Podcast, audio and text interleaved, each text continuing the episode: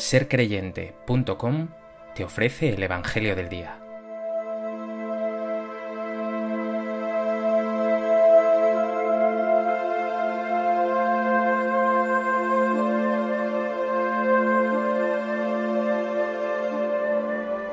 Del Evangelio de Juan. En aquel tiempo salió Jesús de Samaria para Galilea.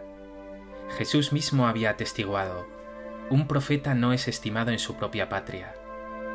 Cuando llegó a Galilea, los galileos lo recibieron bien, porque habían visto todo lo que había hecho en Jerusalén durante la fiesta, pues también ellos habían ido a la fiesta. Fue Jesús otra vez a Caná de Galilea, donde había convertido el agua en vino. Había un funcionario real que tenía un hijo enfermo en Cafarnaún.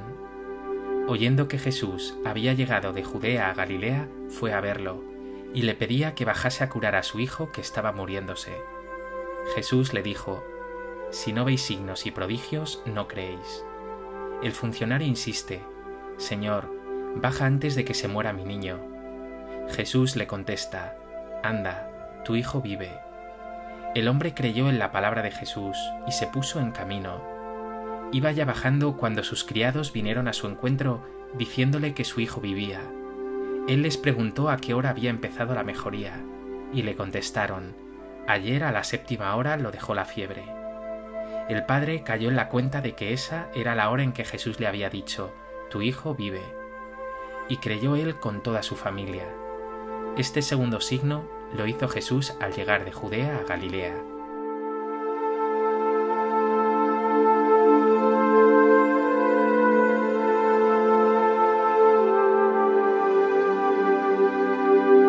En el Evangelio de hoy, Jesús sana al hijo de un funcionario real. Lo hace en Caná de Galilea, donde había convertido el agua en vino. Si en ese primer signo Jesús era presentado como el Mesías, el enviado de Dios que trae la abundancia y la alegría, hoy el evangelista Juan nos muestra a Jesús en este segundo signo como el Señor de la vida.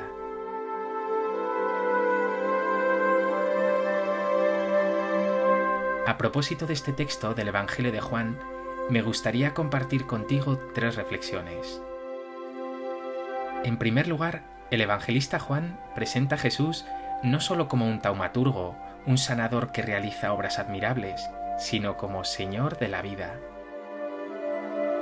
Jesús tiene el poder sobre la enfermedad, pero también sobre la muerte, como veremos en la resurrección de su amigo Lázaro y más aún en su propia resurrección. El evangelista traza además en este milagro el camino de fe que tú también has de recorrer.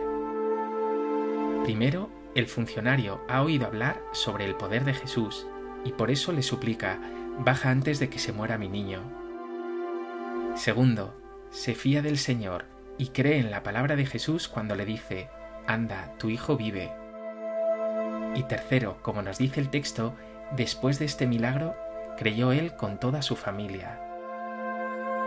Los signos han de llevarte a la fe en Jesús, a que lo pongas en el centro de tu vida, a que crezca tu confianza en Él.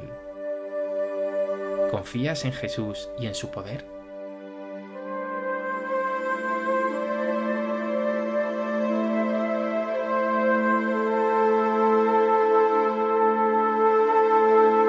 En segundo lugar, quiero prestar atención a una alusión que pudiera pasar desapercibida. Dice Jesús, si no veis signos y prodigios, no creéis. También el pueblo de Israel en el desierto tentó a Dios pidiendo signos. Pero Jesús nos advierte de este peligro, porque el signo es Él, y no hay signo mayor. Él es el signo definitivo en quien se nos muestra todo el amor y todo el poder de Dios. Si no reconoces que en Él ya se te ha dado todo, cualquier otro signo será para ti insuficiente el signo, el milagro más grande lo tiene ya ante tus ojos, en tu vida, que es un regalo de Dios, en tu fe, que es también un don de Dios, y además en cada gesto bueno, en cada amanecer, en esos mil guiños que Dios te brinda a cada momento. Párate un instante y piensa en los signos, en los milagros que Dios ha obrado y obra a cada momento en tu vida.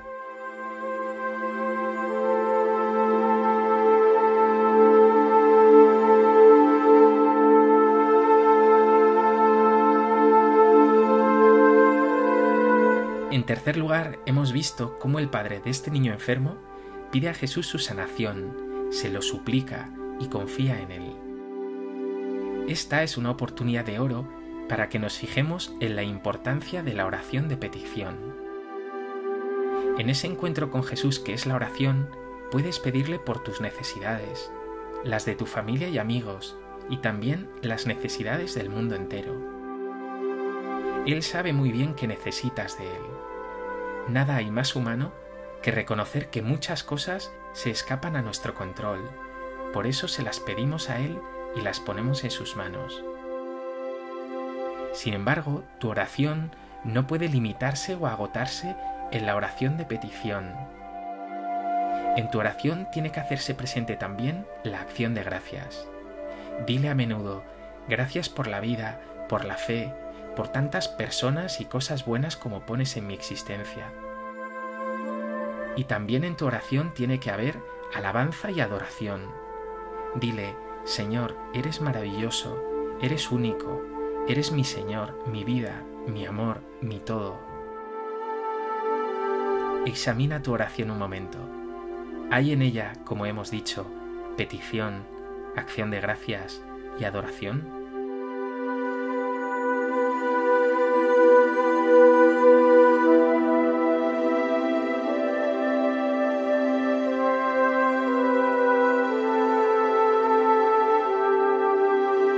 Pues que este Evangelio te lleve a confiar plenamente en Jesús, a suplicarle de corazón, pero también a adorarle y a darle gracias, y a reconocerlo como el signo definitivo de Dios, el signo de la luz, de la vida, de la resurrección. Señor Jesús, hoy te suplico no que me des esto o aquello, sino que acrecientes mi confianza en ti. Yo te alabo, yo te adoro, tú eres el Señor de mi vida. Sin ti